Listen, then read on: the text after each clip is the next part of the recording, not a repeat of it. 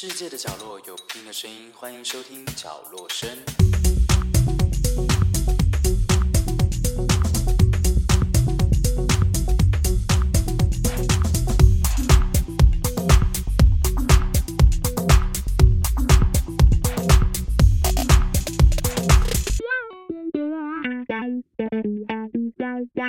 欢迎收听角落声，我是 Pin。刚刚您收听的是来自于戴爱玲的《爱了就知道》。那这首歌呢，我相信应该是呃六七年级生应该会比较知道，因为那时候在二零零二年的时候，有一部台湾的偶像剧叫做《十八岁的约定》，那女主角呢是林依晨。那这部偶像剧呢，其实是在讲师生恋的一段关系，就有点跟那个。魔女的条件是一样的。接下来回到我们今天的主题，我们今天的重点就是台湾极少数的摇滚女巨人戴爱玲。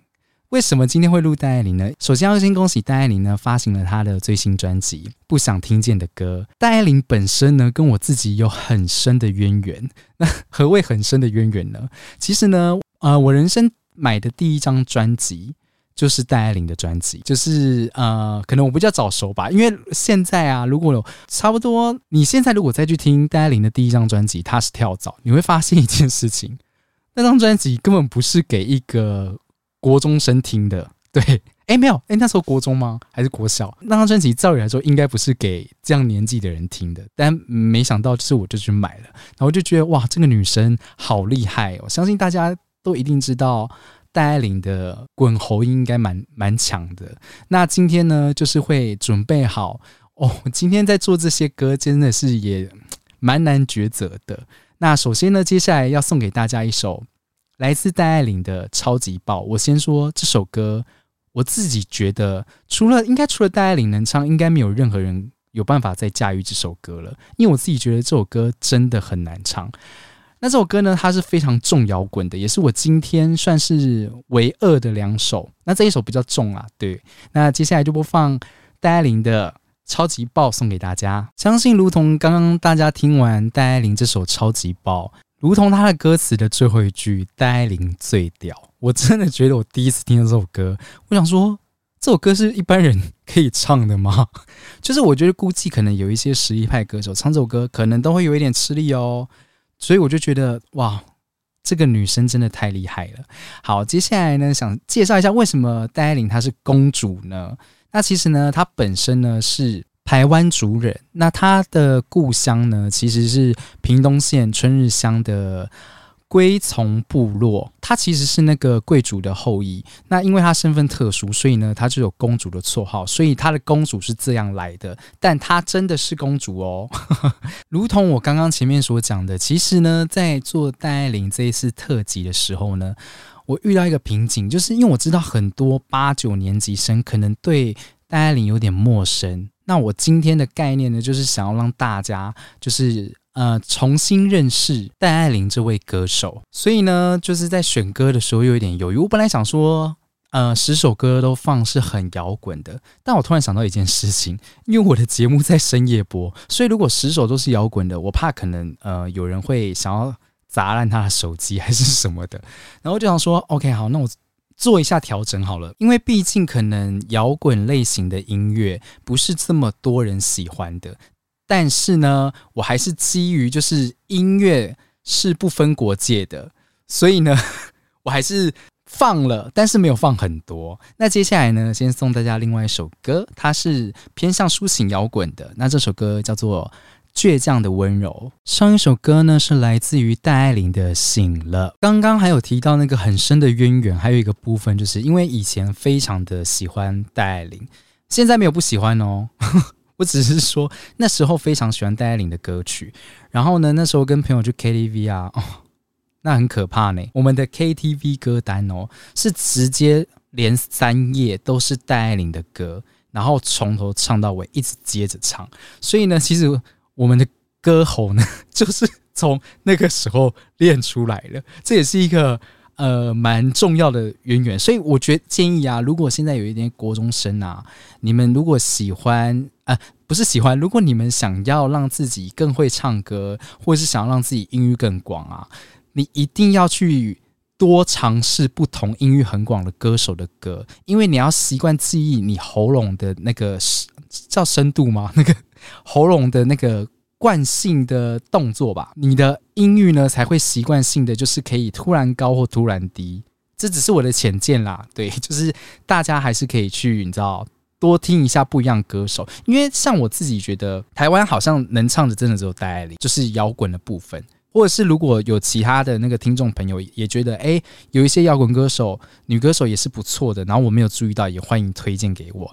那接下来呢，要播放的这一首歌曲呢，它是来自于第十三届的金曲奖指定主题曲。那这首歌的作曲跟编曲呢，就是前阵子有说要退出呃演艺圈的歌手王力宏。这首歌名呢叫做《Passion》。刚刚跟大家一起听完《Passion》这首歌呢，我才意识到一件事情，我忘记介绍里面那个 rap 的人呢是黄立行。对，那接下来呢的下一首歌，我们又要回到摇滚喽。但在回到摇滚之前，大家现在听到了这几首歌，没有发现其实戴爱玲真的是什么歌，就是还蛮会唱的。所以呢。你们是不是觉得你们真的要好好去仔细听一下戴爱玲的很多歌？因为其实我真的有很多我自己很喜欢的歌没有放出来。那为什么要放出来呢？就是刚刚就说过，就考虑让大家认识她的原因，以及呢那些歌之后还是会出现的。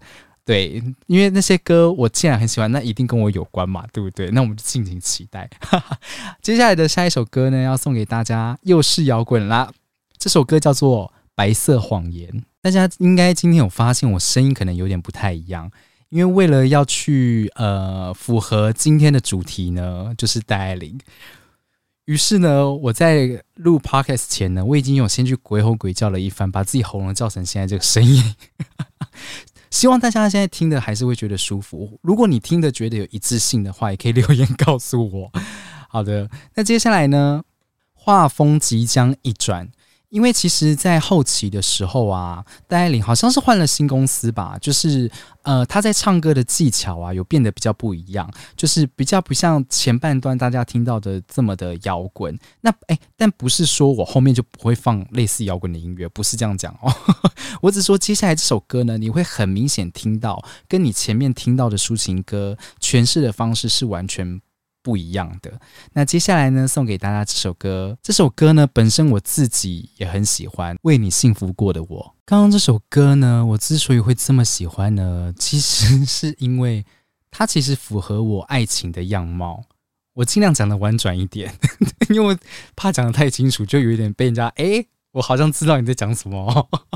对，那我觉得我很喜欢它里面歌词有一句话，它就是说：“亲爱的。”你的忐忑，该面对的是我。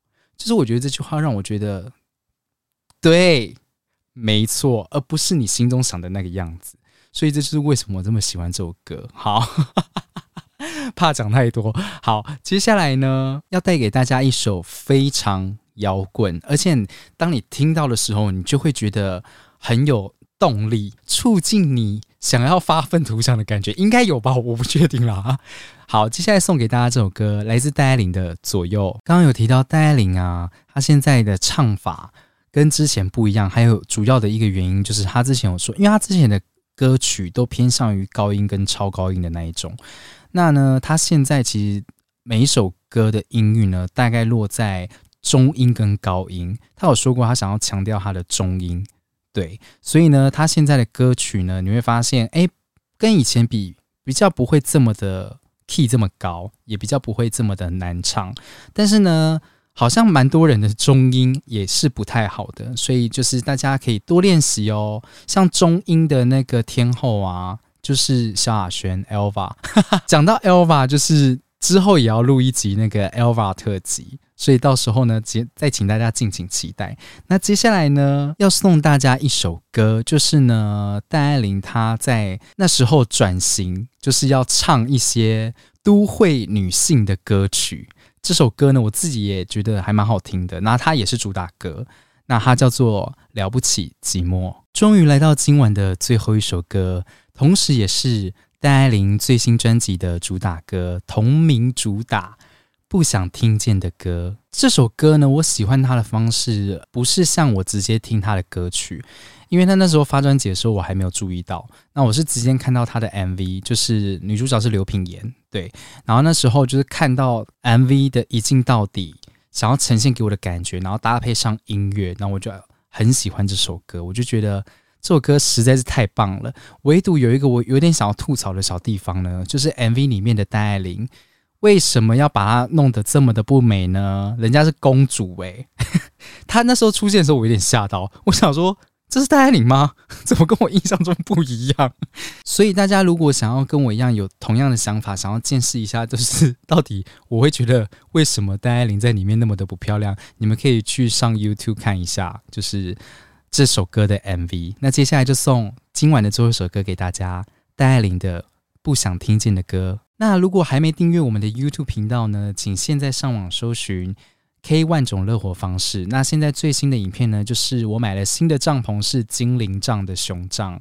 对，大家可以喜欢按赞、订阅、分享、留言、开启小铃铛。那祝大家有一个美好的夜晚、美好的未来、美好的每一天，祝大家身体健康、万事平安。我是平影，这里是角落生，我们下次听，拜拜。